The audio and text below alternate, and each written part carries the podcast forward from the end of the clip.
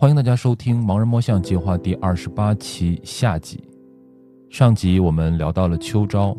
正好让我想到前两天听大内密谈的节目专访刘恋，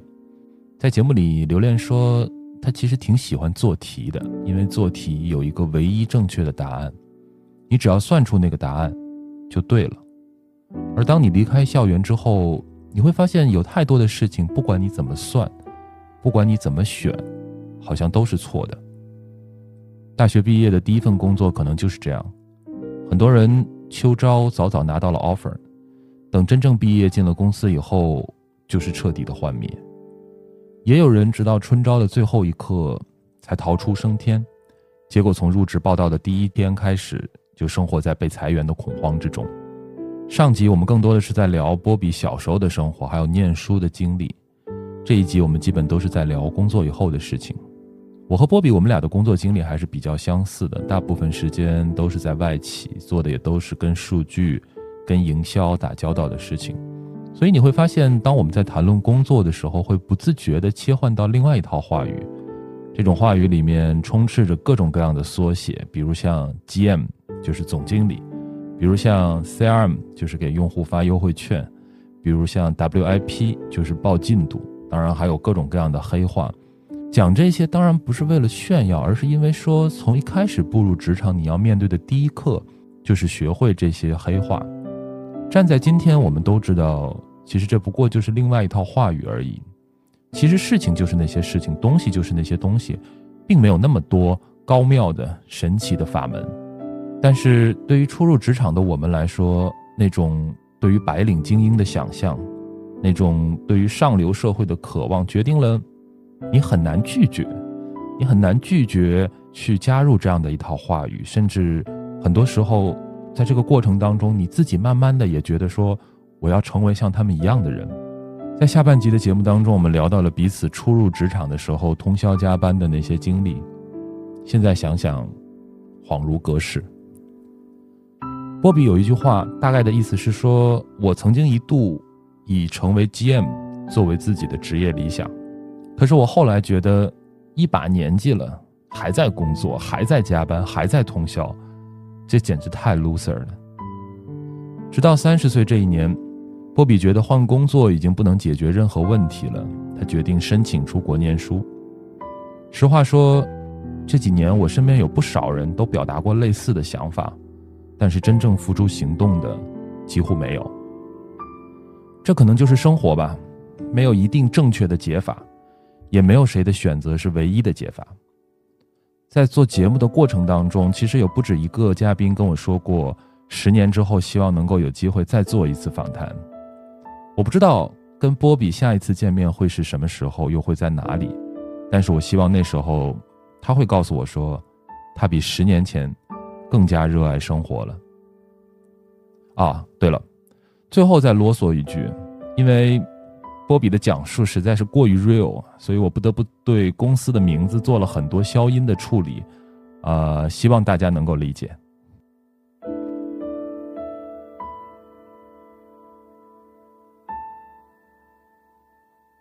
秋招了嘛，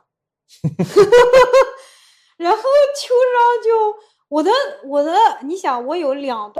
半年的实习经历，照道理说我应该能投快销。但我所有照道理说，哪个快销不能投啊？哪个快销不能上啊？但是我所有的快销就网申全都挂掉，要么挂在性格测测试，就是没有一个通知我去面试的。然后当时我们班就是有人已经是 summer intern 一一过好八月份，嗯，还没开学，人家就拿到四十万的 return offer 腾讯游戏，然后很多人就陆陆续续，我们班很多人都找互联网的工作嘛，对，互联网的工作大概在九十月份 offer 就发完了，是，然后我找的我的。互联网全都挂了，因为我根本就没有过相关的经验。然后，嗯，到十一月份的时候，我的所有的快销的网申都挂了，没有人通知我面试。我看人家那种论坛上，人家都已经开始去面试了嘛。然后，那你秋招就已经结束了呀？嗯，对的。然后我就开始疯狂的海投简历啊，然后我就连续五个星期每。就星期六、星期天也不休息的，每天至少平均两场面试，多的时候三场。然后白天去面试，晚上回来投简历、做题，这样搞了五个星期以后，才稍微拿到点 offer，就是拿到点绿地，解放日报，然后什么海航，当时至少觉得幸亏最后都没去。嗯，对，当当然当时最后选的是那个解放日报，就是觉得解放日报比较好嘛，去做数据新闻，工资也还不错。然后到补招，就是到春招的时候了，然后补招，然后 IBM 又去聊了一下，给了我 offer，然后我就还是比较想去这种外企，所以就。然后去，然后就去 IBM 嘛。我去 IBM 是做销售的，叫 Client Representative。我花了很长的时间才搞清楚 IBM 是一家做什么的公司。IBM 不就是做软件的吗？不能这么说。不止。OK。就是它的业务特别复杂。OK。它有一大块不是是那个咨询的服务，它的咨询就是帮人家做实施，然后软件也有一小部分，然后还有一部分以前有很，以前有一部分是那个服务器嘛，就那种小机。然后还有大机，大机就是那种大的服务器，那个一九七几年的时候被研发出来的，然后一直到现在，它都是一个几乎垄断的地位，主打一个不当机，所有 ATM 的交易几乎都是靠它这个，它一半以上收入都是这个。那能靠你把它卖给谁呢？不能卖给谁，那个几乎只有银行用得起，因为它稍微升个级就是几个亿美元。对呀。的那个对呀。就所以也不靠我呀，我也。开拓，而且我是在一个需要开拓新客户的一个组，然后呢，也没有客户分给我。我当时刚毕业，我去卖给谁呀？然后可不。然后我的老板是六九年的，我的同事们最年轻一个八三年的，其他都是七几年的。你当时在 IBM 干了半年。对的，那半年真的就觉得自己被这个时代抛弃了，因为就是同学都在九九六，我每天连公司都不用去，而且我在家我也不知道要干什么。我上班每天的工作最多就是我的我的同事们有一个单子要跑了，然后我跟着他们去见见客户，我也不知道我要干什么。而且我的性格又不是那种很社会的，然后很要当舔狗，然后很会来事儿那种，不是这种人，所以我也不知道我同事他们带我去要干嘛，然后。我最多就是帮他们去当个闪送，闪送一下合同啦什么这种，去打印店打印打印东西。我就觉得我整个人，然后公司又一一直在裁员嘛，就最夸张的就是有一个本来两百多个人团队的一个老板，人全裁完了，他直接带着我们刚毕业的人。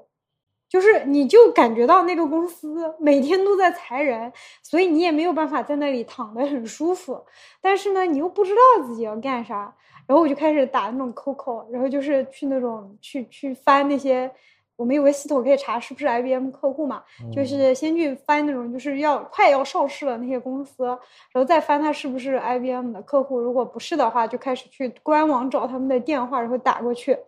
打 COCO。这真是最抠最抠的 call 了。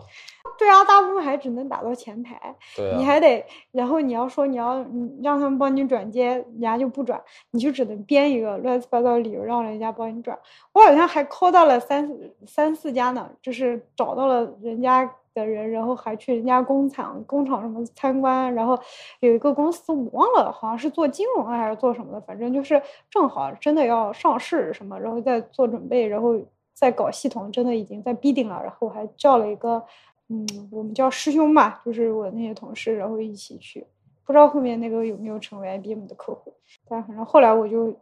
我就开始重新找工作。呃，我觉得真的应届生第一份工作进去就面临被裁，这个事情真的是太残酷了。对的。对啊，就是我都没办法想象，就是你要怎么跟。就如果真的是被裁，就是你要怎么跟 HR 解释说，我进去三个月就被裁了？对，而且关键是你啥都不会。嗯，对啊。你应届生的时候找工作前参加校招，你被裁了之后，你去哪找工作呢？你连应届生都没有了。对，所以当时就开始折腾，面了些，一个是什么人力咨询、资源咨询，一个是什么房地产咨询，还有一个什么阿里投资的那种卖车的平台，然后还有。当时的那个一起实习的小伙伴，他已经是里面的 MT 了，他帮我内推的，然后去正好做的是 CRM 的岗位，感觉特别适合我，marketing 做不了一点，就是感觉不占优势嘛，然后感觉 CRM 恰好非常适合我，然后恰好又是阿里刚刚开始做这种数据化的时候，我们又做了很多合作，所以感觉那个时候进去挺好的，而且哇，这真的还是挺有一种命悬一线的感觉，嗯，对的。就如果你那个时候没有没有没有没有去做 CRM 的话，那其实后面又又都不一样，而且会可能就很辛苦了。后面走的很多路就对的，而且我就觉得，嗯，就是最最后最后就是让我一定一定觉得要离开 IBM 的是我的当时我的有一个同事是我的 mentor，就是有一次应该是老板我的老板给我打电话说他在公司开会，让我去帮他买饭。然后那天我没有去公司，而且我的确在家里打 QQ。然后呢，我就跟我老板说我在家打 QQ，我们不在公司。然后我就不帮他买饭。现在想想也是挺挺刚的，就是挺幼稚的。嗯，然后可能他就跟我的那个，他跟我的 mentor 应该是就是关关系特别好。我的 mentor 跟我做那个 performance review，就六个月到的时候，不是要过试用期或者不过嘛？他就跟我做 review 的时候跟我说了一句话。他说：“就你不要耍小聪明。”然后我就在想，我这个人，你评价我什么我都觉得 make sense，但是你评价说我耍小聪明，我想了一下，很有可能就是那天老板让我帮他买饭，然后我又没买之类的吧，因为我其他跟他们也没有什么太多的工作接触了。我就在想，如果一个地方都已经让我变成一个在别人眼里是耍小聪明的人了，那就说明这个地方肯定有问题。橘生淮南，则则为橘；生淮北，则为枳。那我现在在这地方一定是淮北，因为我都已经不是我自己了，在别人眼中，所以我就觉得我一定要离开。而且你就感觉那个公司每天在裁人，然后每天在发生一些匪夷所思的事情，你就觉得这个地方肯定是不能待下去的。然后果不其然，我离开那个公司后两年，我们整个团队没有一个人留下来，全都被裁掉了。对啊，就是你在一个。就是日薄西山的行业，一个日薄西山的公司，我觉得对年轻人真的是太难了。对的，而且我觉得跟工种也有关系。就比如说，嗯，那个新媒体的有个学姐，就她是一六年毕业的，她从一六年毕业到今年，她还在 IBM，因为她在的是 Hub，就是那种做研究的。然后她是英语专业的，所以她去 IBM 是做那种写说明书的。这也好不到哪儿去吧。但是就是她的工作就很稳定啊，而且就很像做学术啊，就是很简单，就不搞人，然后每天，然后假又多，IBM 真的很好呀，十五天年假，五天探亲假，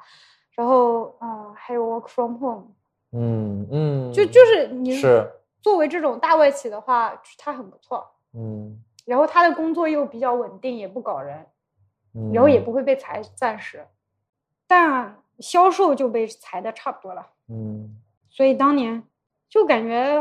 爱折腾的性格还是好的，就是你感觉到有危机感了，你就会去折腾一下，不相信什么沉没成本什么的。所以你在 待了几年？三年。真的像大家传说当中的那么宫斗吗？我在的第一个团队是叫 对嘛，然后那个时候就是就是里面一个小喽啰，然后呢宫斗肯定宫斗不到我这个层面嘛，我这个层面就是干活，然后我的老板又是那种。比较能挡事儿的，然后他又比较受大老板的器重，而且我们大老板是当时相当于有点像打江山一样的，他以前是做 marketing head，那就 marketing，但他只是 director，然后他要升 GM 嘛，没有品牌给他管，所以他当时就非常相信阿里一定会起来的，所以当时他就只是要要了天猫渠道就 sales，然后还有 CRM，还有 EC media 的投放，还有 e marketing，就四个部门，然后。组建了一个叫部门，就是跨跨品牌的，其他的 GM 都是品牌 GM 嘛，他就是只管天猫这块电商，还有它周边的这个东西，然后他就升就是升成了 GM，但是这就算是他的第一块领地，所以他就是要打江山山的。然后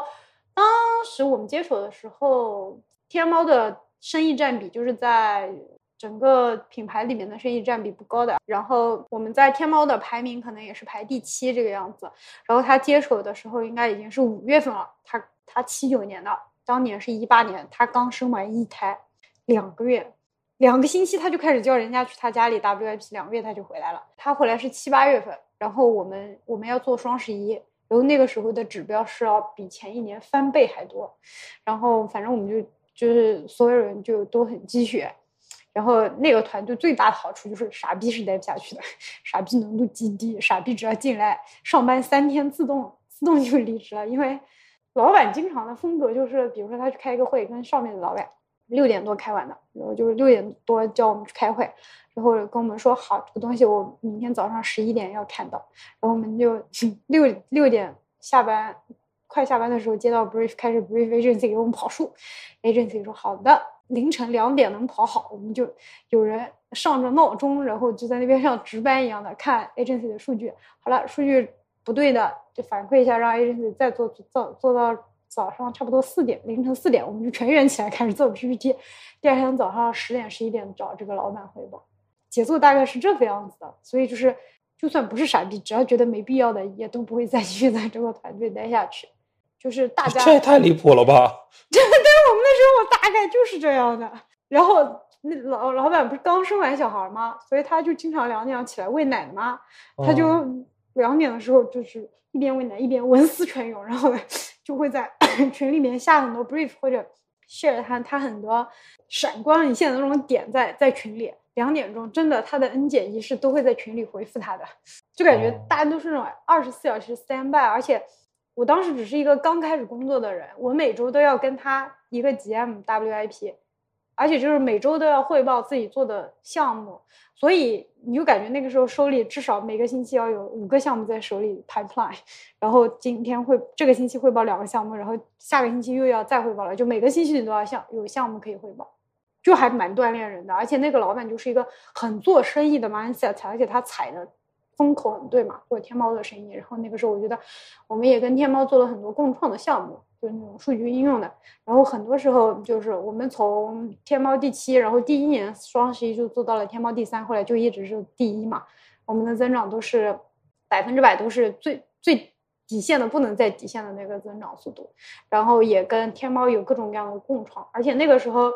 啊，很有意思的就是那个老板，只要在我们能参加的会议上面，他是尽量让我们去都能参加的，就除非是那种他跟很高层的人我们不能去的那种会，不然的话都是所有部门一起参加。所以就是那个时候能学到很多，就是其他的部门，比如说那个时候小红书怎么做投放啊，然后他们的 EC Media 怎么做呀，E Marketing 怎么做呀，就是这种。蛮就是这种知识性的东西学的很多，而且我们真的就是因为每一个团队都要跟他 WIP，所以我们每一个团队都有很多很新的尝试，所以那个时候就是学习速度是非常快的，而且真的就是业界最先进的那种东西。我一八年就开始搞企业微信了，就是我觉得即便到今天，如果我再出去找工作，就我能讲的案例，可能还是那个时候的案例。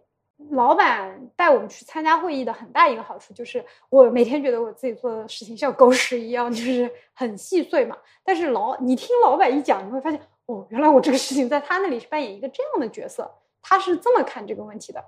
啊，他是这么看另外一些生意的，然后你就。我的 mindset 可能就是从那个时候开始，我就很想要做生意。就是虽然是一个做 CM 的，但我就觉得我很 believe in 说 CM 是一定要去做生意的，而且它是生意的一块，而且我一定要背一个生意的指标，我这块才能做大做强。所以就那个老板对我的影响蛮大的，包括那个时候的 N N 加一，就是在这个团队的 N 加一，就是我说的那个，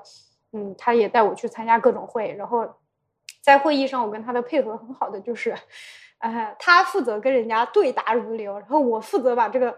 会议上就是那种东西我都能记在脑子里面。所以当我们两个复盘的时候，他他他讲说，哎，这个点这个点是怎么就是怎么讲到这个点的？这个点是是 A 还是 B 的时候，我可以非常准确的告诉他说是 A。这个 A 是前面他讲了一句什么话，你讲了一句什么话，然后我可以重重演那个场景。就非常精确的帮他重演出来，所以就我跟他的配合很好，然后我一边又可以目睹说他怎么去跟别人就是交流的，怎么去应付一些事情，然后我觉得包括带团队的一些经验都是就是模仿这个老板，所以那段时间挺开心的，就是很累。后来我的我的 N 加一换团队了，N 加二辞职了，我一个刚毕业一年的人，然后直接汇报给 GM。那段时间就还挺 suffer 的，但是就是学东西也很快。然后后来就是组织 架构一年一变，然后就开始把我们那个 hub 分回品牌了，然后就被分到了另外一个 marketing 的团队。分过去以后就就感觉没有这么鸡血了，而且遇到了一个很傻逼的老板。我然后我自己内部换了一个老板，但做的我本来也是想去做那个 product marketing 的嘛，但是一直没有位置。所以我就在做一些那种 project 的事情，就是也算很新吧，但是就是感觉挺没意思的，就因为很边缘。最后离开是因为我一年半都没涨工资了，然后没有给我升职，然后涨薪给我涨了百分之一点几。我在想，你是赌我在外面找不到工作吗？然后我就花了两星期拿到了他的 offer，然后我算了一下，就是他那个涨要升职两次，嗯，才能到那个涨幅，所以我就，然后也还蛮好玩的，就是对啊，那个时候就其实如果我们今天回过头去看，那不就是风口来临的前夜吗？对的，嗯，但我去的晚了一点点，我要再去早个两三个月去，我就能那就是能。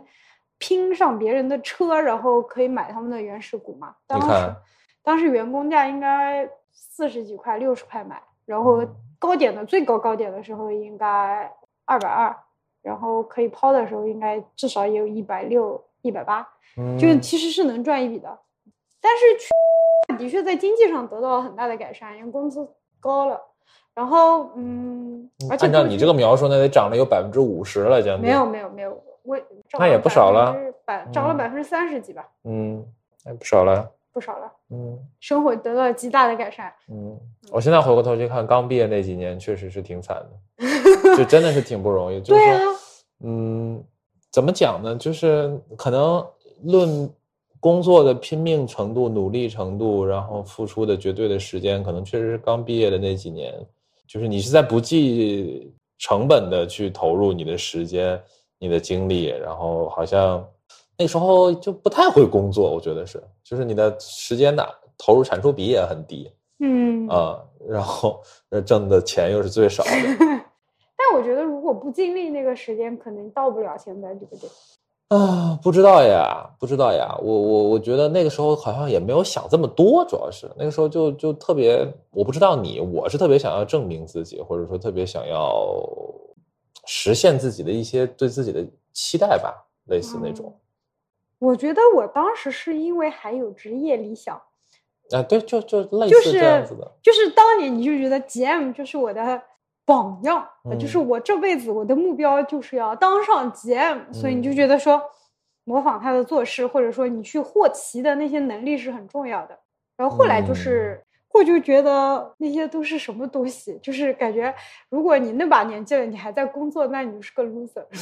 在资本面前，诚实劳动一文不值。呃，就是有这个认知以后，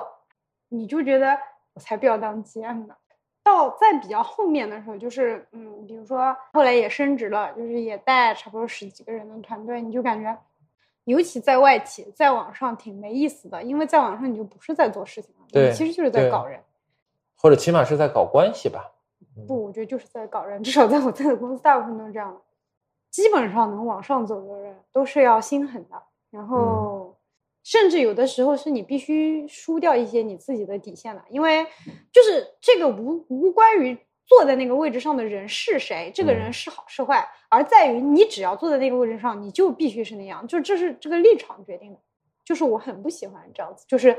嗯，我觉得我还是蛮喜欢社交的。我是一个艺人，但是我在职场里我很不喜欢跟人家打交道，是因为我觉得我后来意识到的，就是在职场上你不代表你个人，你代表的是你那个立场，就那个立场在你之前，你一定要先做那个立场，你要先想这个立场上的这个人。是为什么？然后你才是你自己。然后当这两个有冲突的时候，你如果选择做你自己，你要付出很大的代价，或者你要有足够大的能力或者一些东西，你才能去保住那个自己。不然的话，你要往上走，你的那个立场就会变得越来越让你身不由己。就是那个位，你只要坐上那个位置，你换谁，他都是做一样的决定。这个无关于这个人是谁。是的。所以我就觉得我忽然没有那么想当节目了，可能自己也没有那个能力，就是。我觉得说是没什么意思吧。对的，对，我还觉得我还是享受我做我自己的，而且我就觉得，我后来再想通了一件事情，就是，嗯，在中国的社会里，甚至不是中国的社会，就是全世界的社会，都是在人的社会里，都是你能受多大的委屈，你才能赚多大的钱。嗯，就你受的委屈越多，你才能赚越多的钱。但是我在想。我这么努力读书了这么多年，就是想自己不想受委屈的时候尽量不受委屈，所以我也不需要那么多钱，只要能够我生活，然后能够保证我不受委屈就可以了。你觉得会这种转变会有个时间点吗？你说哪种转变？就是从打想当鸡血，GM 到不对对对，就是我认识我男朋友呀。我看到了金融的世界以后，我发现这一切都好愚蠢啊！因为我我男朋友他们圈子就都是做金融的嘛，对，然后我跟他们出去吃饭，然后听他们的聊天，我就感觉我们都好愚蠢啊。嗯 尤其他的同学里面还有很多是那种很有钱的，然后你就会发现那些人世界是真的不一样。就是你甚至说，你就算是做一个销售，就是以前做消费品的时候，你就觉得你就是要呃怎么做大流量，怎么做大转化率，怎么做大客单，怎么做这个产品。但有的时候你会发现，哎，赚有钱人的钱可能就是不讲这些。就像他有个朋友可以买健身课，买十几万，买个终身卡，你就不能理解，就是你就会发现，可能有钱人买单不是因为这东西有用，而就是因为卖课那个人给他提供了足够的情绪价值，这个钱对他来说也不算什么，所以他就买一买。幻灭了。而且你又觉得啊，那些最有钱的人真的都是在三四十岁就退休的，嗯，谁 谁谁还一把年纪了在那儿当 GM 啊？那那要是这样说，你还又坚持工作了好几年呢？对呀、就嗯，你认识你男朋友差不多 一九年的时候九年，对啊，那不是还得工作吗？又没财富自由，嗯，只是说你就没有那么想要拼了。对，心态会不一样。对的，嗯而且后来去了，其实还挺有意思的，因为他又回到了那个，就是又回到了那种创业的那种感觉，嗯而且大家就是就大家很透明，嗯，就是你找把人要个东西，你他就要问你你要用来干什么，他就生怕给你个 Excel 表，就这个数据给你了，你你反过来插他嘛。嗯然后我去的时候，我惊呆了。我去找销售，我问他说：“你这个月指标是多少？”他他就直接甩给我一张他们的那种表，就是那种 raw data 的表，就是处理都没有处理过，他们什么东西都能在上面看到的那种。我就第一次感觉人和人信任这么高，你知道吧？嗯，麦奇是这样，信息不透明，就是大家花了大量的时间去去去拉齐很多东西，然后花了大量的时间，因为我不知道你在做同样的事情，所以我又把同样的事情做了一遍，对诸如此类的。是的。然后我觉得在不是碰到了一个傻逼老板嘛，我觉得那个傻逼老板让我对老板的要求降到了很低，因为我第一个老板不是那种天使老板，就是我的嗯人生导偶像那种感觉。然后第二个老板就是傻逼到爆炸，就是那种竟然我一个当时还是一个 executive，然后他传说他他他自己去给 agency 讲，跟外面所有人讲说我拿了钱，就是。啊，这么大的一个公司，我他妈一个 executive 能拿钱的话，这公司得乱成什么样，对吧？而且他还跟 agency 讲，然后 agency 的老板得知这件事情的第一反应是，这个人是不是在暗示我们要给他送钱？对啊，他他他要达到什么他就想把我们？弄走嘛。嗯，他就是觉得我们下面，因为我们下面的几个人都是属于上面没有 N 加一、N 加二，自己干了很久，所以就是已经每个人都能独当一面了。然后他来做嗯老板，就感觉很没有存在感。嗯然后又不太会做人，然后就出去乱讲，所以当时就因为遇到了这么个傻逼，然后就对老板的要求就没有那么高了。然后去的时候，就是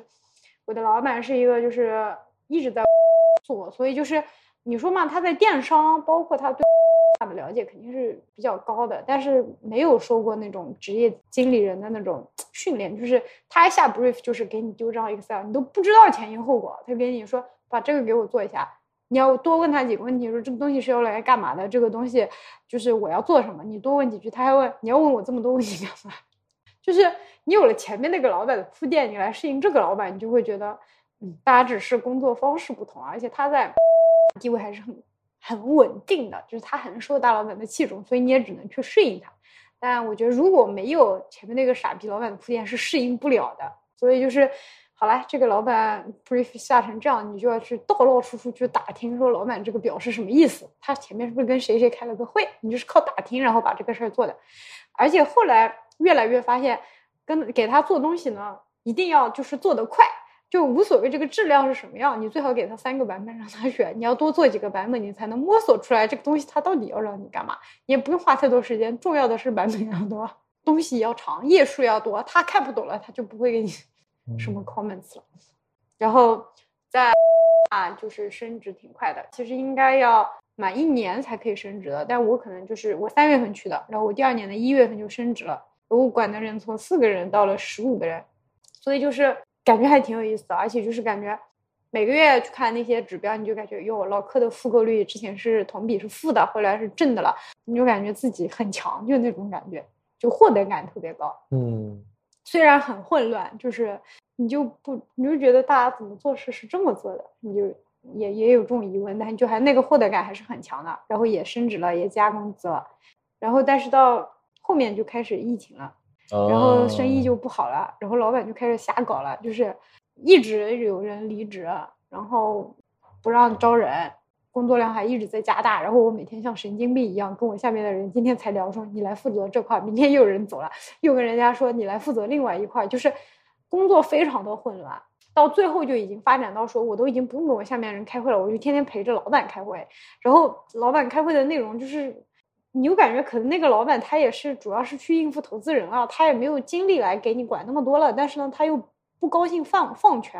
然后每天呢就是跟我们开会，就是也没有什么耐心，就每天只说你们做的这个东西都不是我想看的。今天，嗯、先看先看半年度复盘，然后说我们没做好，明天看六一八，然后后天说你们这六一八也没做好，我们看七月份规划吧，就是这种。我们下面工作就感觉在乱做，然后每天就在陪着他开会，而且到后来就是已经发展到。他周一到周五都没有时间跟我们开会，一到星期六就就找大家早上九点开到开到晚上，我就觉得我不能接受我没有周末，所以就开始面又开始面试嘛，又回了外企，但最后回到的时候就感觉特别的难受，因为平均年龄三十七岁，我就是里面最年轻的，然后呢，感觉做事儿有点像国企，就是这个事情成不成不重要的，重要的是大家要风险共担。所以一个事情呢，最重要的是就是要约所有人开会，也你也不要说这个怎么走，你就约大家开会，反正这个事情就是拖拖拖拖拖，就就是这种感觉嘛。然后如果你这个什么事情黄了，你也不能就是像以前薇娅那种冲出去开始骂人，然后说就就是因为你就这种，大家都是很委婉的，很友好的，这个事情成不成都不是很重要的。我快憋出内伤了，就是。跟自己的性格很不一样，你就觉得每天都不是在做自己。我觉得这个比就我每天就算六点就能下班，我也很累，因为我觉得我每天自己就被这个东西耗尽了，就那种感觉。对，啊然后也没有这就毫无获得感啊！就不仅毫无获得感，而且你每天还要告诫自己不要发火，不要发火。你骂 agency 会被投诉的。嗯，对的，就是就感觉主要是因为大家都不骂，大家都无所谓，就是那种感觉。到这份工作的时候。就已经感觉换工作解决不了这就是这些问题了，所以就是开始筹备，说可能又重新做回码农，然后可以去国外过一个简单一点的生活。哦，我真的挺好奇，你啥时候辞的职？你是说提的辞职吗？哦，不对，应该这么问，就是你什么时候开始有这个计划跟想法？我记得我们两个聊微信应该是三月份，我在泰国潜水的时候。对。那个时候我应该是我状态最差的时候，就是那个时候就是最迷茫，然后每天工作又还要加班，你知道吧？这么无聊的工作我还要加班，然后就又没有获得感，然后工作量会很大，然后我心理压力也很大，因为整个就不知道这个系统怎么运作的，每天又开始不想，就没有办法想象自己活到四十岁了，然后就很难受，就感觉工作又很忙，又没什么获得感，家里一团乱，然后。我老公就每天觉得家里就是非常的混乱，东西有很多，他想扔东西我又不让他扔，然后卫生也没打扫，然后我就觉得自己整个人那个时候不是刚阳完嘛，身体也不太好，反正就是觉得整个人非常的丧，就没有什么解法。然后到五六月份的时候，应该就是中美关系应该也比较开始动荡那种，然后我跟我老公差不多就从那个时候开始觉得说不行，我们两个要尽快开始行动，然后要开始出去。移民之类的这种，我当时就还没有觉得这么急，就觉得说可以再再上一段时间班再看一看。到六七月份的时候就发现好像不对了，不对了，对，就得赶紧出去了。所以那个时候就已经决定好了。会有点那种怎么讲呢？就是我在第一次你跟我说的时候，我就有一种非常恍惚的感觉，因为就是如果三年前你问我会不会想这些问题，我可能完全不会想这些问题。嗯，然后这是一方面，然后另外一方面，另外一层恍惚又来自于说出国申请学校，然后准备考试，这个好像是我们十年前在做或者会做的事情。是的，就是在这些点上面，对你而言会是有一些心理负担的点吗？不会，就像就是其实你你刚刚有说说你如果现在出国，你可能会有不甘心，就是别人可能十年前就做的这些事情，已经在美国可能绿卡都拿好了。是啊我，的同学们大部分在美国都是码农，就三十五万美金的年薪，现在已经很稳定了。是啊我，现在过去可能连工作都找不到，我会不甘心？我觉得不会。就像我说的，如果今天我带着我的我现在拥有的这些知识，以及我的见识，以及我的这些社交的技能，我再回到一四年，我可能就出国了，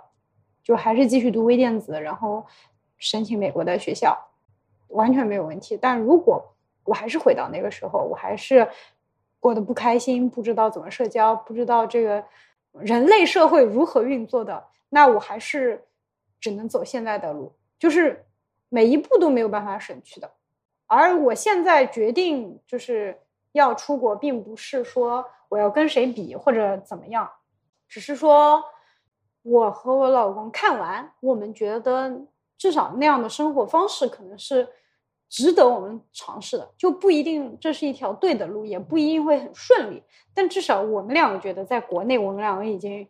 看不到什么希望，或者就是至少我们在国内的这条路一眼望过去，我们觉得毫无希望。另外，这条路至少是一种一条不一样的路，它不一定是一条对的路，但我们至少要去试试。我跟我老公有一个点特别契合，就是我们两个都觉得人生最重要的东西是自由和体验。就活多长或者有多少钱，这些可能都不重要，就是钱可能只是一个用来支撑你去体验更多东西的这样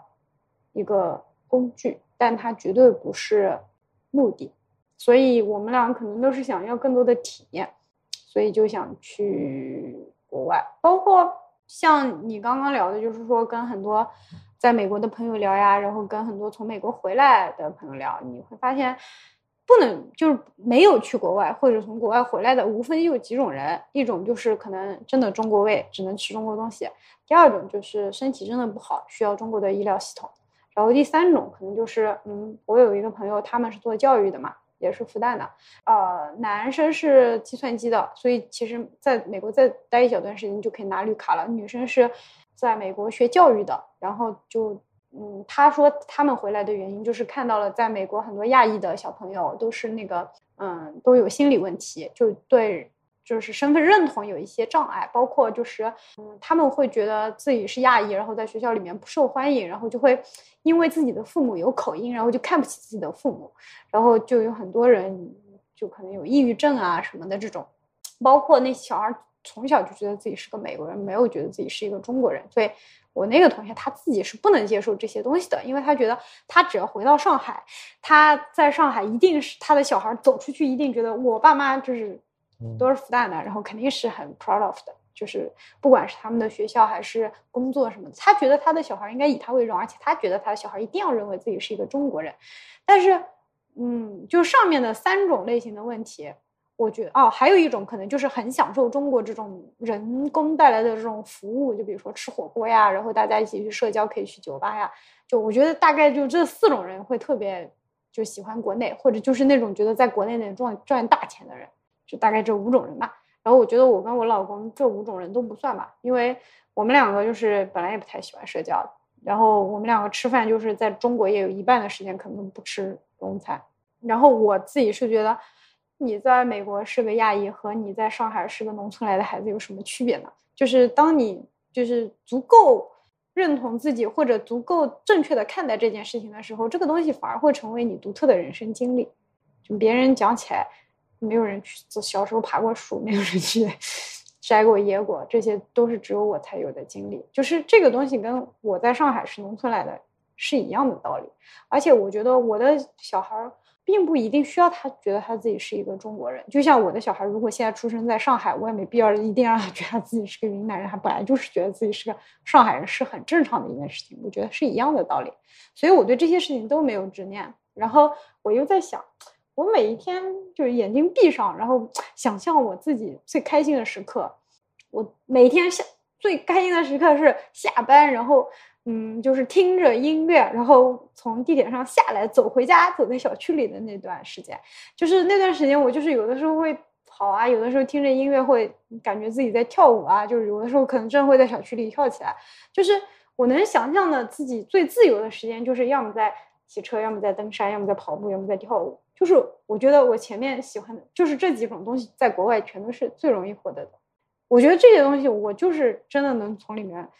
由衷的获得那种快乐的感觉。然后包括讲到说，我们可能都会很想去影响别人，因为我觉得我就我做小红书博主，我很爽，就是看到有人骂我，我也很爽；然后看到有人因为别人骂我，然后维护我，我也很爽。包括嗯。我是二十八岁开始学芭蕾的嘛，而且一点基础都没有，然后就很多人过来问我说：“哎呀，你怎么练啊？能不能练啊？”我就觉得，嗯，我能给别人很多就是这种激励吧，或者至少觉得让别人觉得这件事情是有可能的，我觉得这件事情就已经很棒了，这就是在影响别人了。我觉得我可能到更大的年纪，我再告诉别人说：“哎，你这么大年纪，你也是可以去登山的，你也是可以去玩很多极限运动的，你也是可以去。”做很多，你也可以重新去念一个硕士。对，就是我觉得，就是你在告诉别人这种可能性的时候，你就已经在影响别人了。我觉得我的爽点就是这些，嗯，包括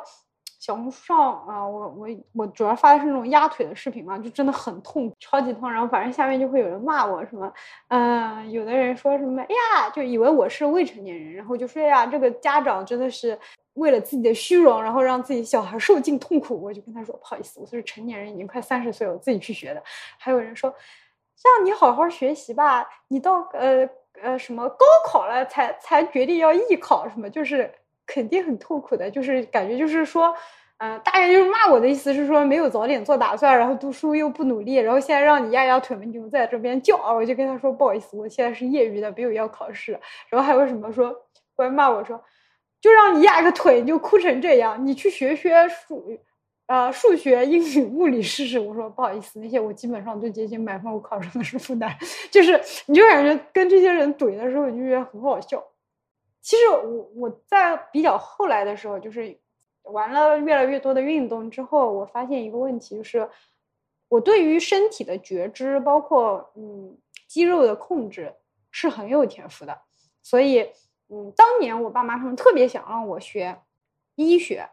然后我就就是打死不想学，因为我觉得就是很压抑嘛，你天天面对的是病人。我觉得如果当时就有现在的见识，让然后让我学医的话，我其实我觉得我很愿意学康复医学。嗯，我包括现在自己也在看那种就是那种康康复的那种美国什么医学学会的那种书啊，就是可以考证的，就是那种，然后。我也会自己帮自己按摩啊，包括帮家里人按摩。我觉得我就很有天赋，我就感觉，所以我很想就是在以后有更多的时间，可以有那个用用通过这种运动或者这种肌肉这种觉知的方式去影响别人。就虽然我的访谈提纲上是有很多问题，但我也不是很想问了。为什么？因为我觉得就是故事本身已经能够回答我的很多很多。想问的问题了吧？你本来的问题还有哪些？没有，我就想问我我我再问最后一个问题吧，就是我会问所有的人，就是虽然你刚刚说，其实今天回过头去，哪怕穿越到二零一四年，还是所有的路都要一步一步走，嗯，但其实我还挺想知道说，假如你今天有机会穿越回去，回到十年前，你可以跟自己说点什么？你会？说什么？其实我觉得就是刚刚我说的几句话，就第一个是就是人没有高低，只是不同。嗯。然后嗯，第二个是我我跟别人会聊，就我记得我跟你也聊过，我应该跟你聊的是二零二零年的高光时刻吧。我记得那年你你还是觉得你有高光时刻的，然后你的高光时刻应该就是又升了职，然后又又读了个在职博士，然后还跟我说快要毕业了，大概就是那年。然后你就觉得你自己还是有很多高光时刻的，好土啊！我那年的高光。然后我觉得，呃，我今年的高光时刻就是，就二零二三年的高光时刻是，我又有信心活到四十岁了。嗯。然后这个这个信心是来自于说，其实我没有必要去解决生活中出现的所有问题，比如说我工作里的问题，然后然后或者我觉得我自己身体不好，然后或者。我对自己所不满意的地方，或者生活里有很多其他的问题和难题，就是我没有必要一一去解决，我并不是需要解决所有问题的啊。以前可能就是抱着任何一个不懂的地方或者任何一个问题都要想通或者要能够找到解决方案，但其实现在发现没有必要，就有些问题它就是没有解法的，有些问题就是它不会造成它没有造成什么后果，你就可以先把它摆一摆，没有什么问题。就像那个写代码也是。有 bug 的程序能跑就就先让它跑着吧，不要去修 bug。嗯，所以我觉得这两句话可能我回到那个时候会告诉我自己，我觉得会可能会让那个时候释然很多，但可能就是所有的道理你都懂，但是你真的要能够践行这个道理，真的就是要去体验去经历，是，然后它才可以的。所以我觉得可能就算把这两句话带回去，后面所有的故事也都不会改变。嗯，就是我走的路也不会更轻松。嗯嗯，就是这两句话，就是因为经历了那么多痛苦，所以才就是才才得出的结论。我是这个感觉。嗯。